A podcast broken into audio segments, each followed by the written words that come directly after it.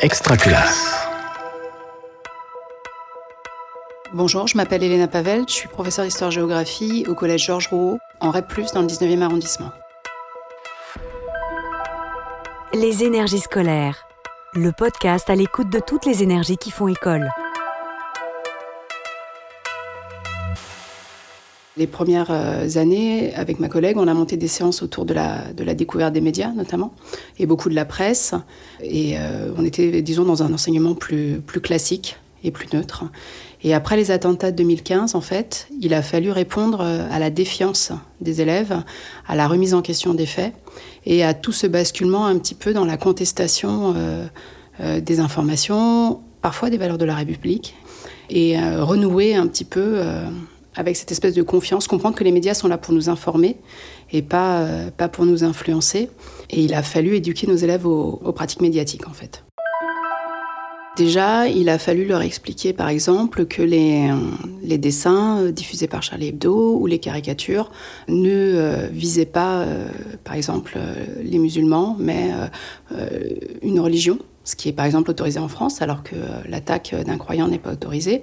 Donc déjà, il a fallu rétablir ces faits. Ensuite, quand il y a eu euh, l'arrestation des différents terroristes, il y a eu beaucoup de rumeurs avec l'histoire de la carte d'identité, du rétroviseur. Donc il a fallu reprendre les faits.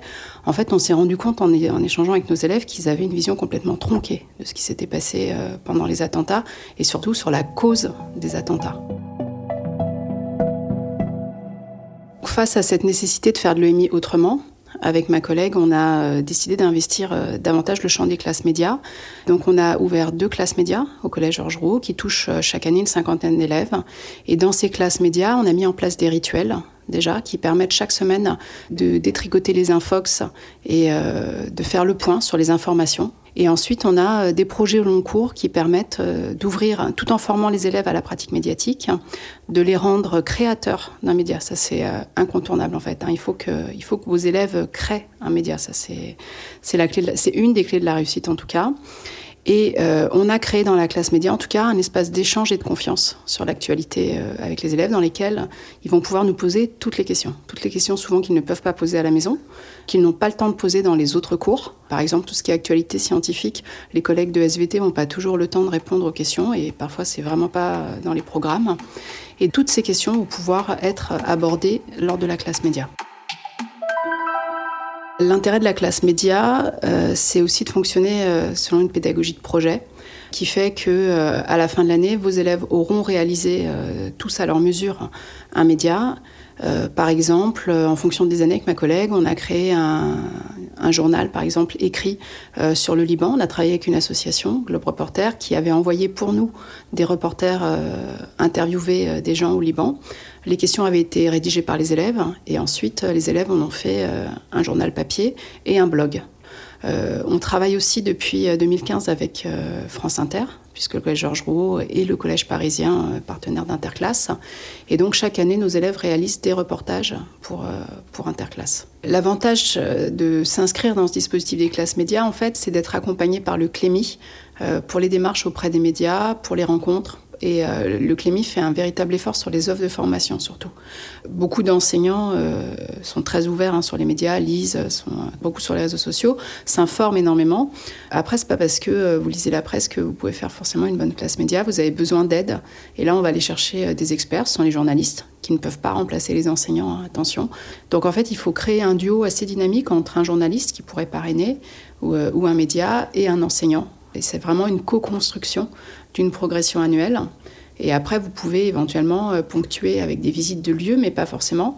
Vous avez beaucoup d'associations. On fait aussi, euh, il y a beaucoup de choses qui se font en distanciel maintenant, heureusement. Et euh, donc, il n'y a pas forcément besoin d'être à Paris pour, pour avoir une bonne classe média. Et dans le cas de la province, par exemple, vous avez tout le réseau de France Bleu qui est extrêmement disponible et de plus en plus de journalistes, notamment au Clémy, proposent leurs services bénévolement pour accompagner ou parrainer une classe média.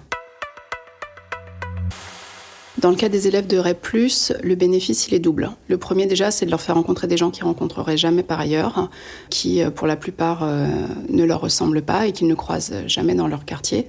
Ça permet de leur donner des idées de, de métier, par exemple, euh, en visitant la maison de la radio, puisqu'on a aussi des excellents élèves à Georges Roux qui vont aller nourrir des lycées d'excellence. Deuxième bénéfice aussi, c'est l'investissement que ça va susciter chez eux. Et on a remarqué avec ma collègue qu'on a très peu d'absentéistes en fait. Euh, je vous donne un exemple hein, sur, euh, sur Interclasse. On a euh, enregistré l'année dernière l'émission après le brevet des élèves, après la fin des cours. Donc les élèves, en termes de notes, n'avaient plus rien à y gagner. Et sur 22 élèves, il y en avait 21 qui étaient présents pour l'enregistrement de l'émission. Donc on a aussi un, véritable intérêt et un intérêt pour des questions qui d'habitude les rebutent un petit peu. Euh, ils vont souvent chercher euh, des reportages un peu inattendus euh, sur l'homosexualité, le handicap, tout ce qui est cette altérité vers laquelle ils ne sont pas forcément ouverts. On a l'an dernier aussi une élève qui a fait une chronique très rigolote sur les LGBT.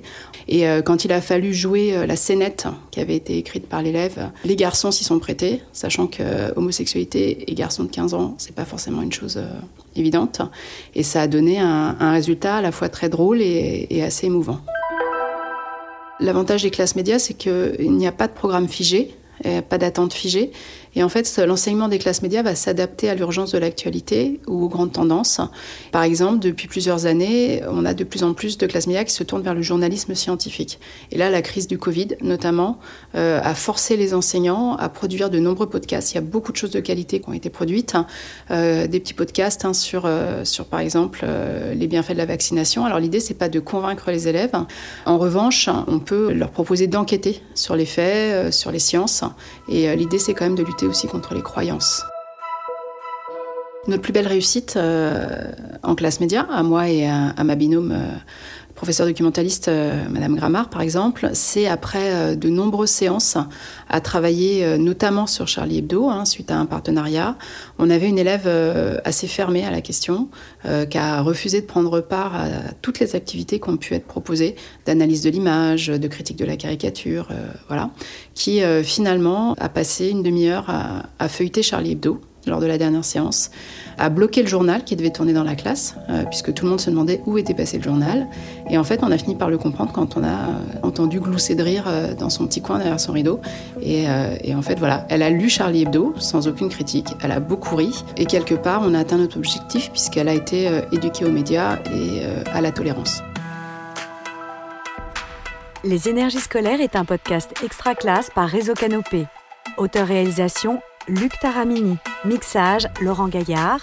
Coordination de production, Luc Taramini et Hervé Thury. Directrice de publication, Marie-Caroline Missire. Suivez-nous sur extraclasse.réseau-canopé.fr ou sur votre plateforme de podcast préférée pour retrouver tous les épisodes dès leur sortie. Une production Réseau Canopé 2022.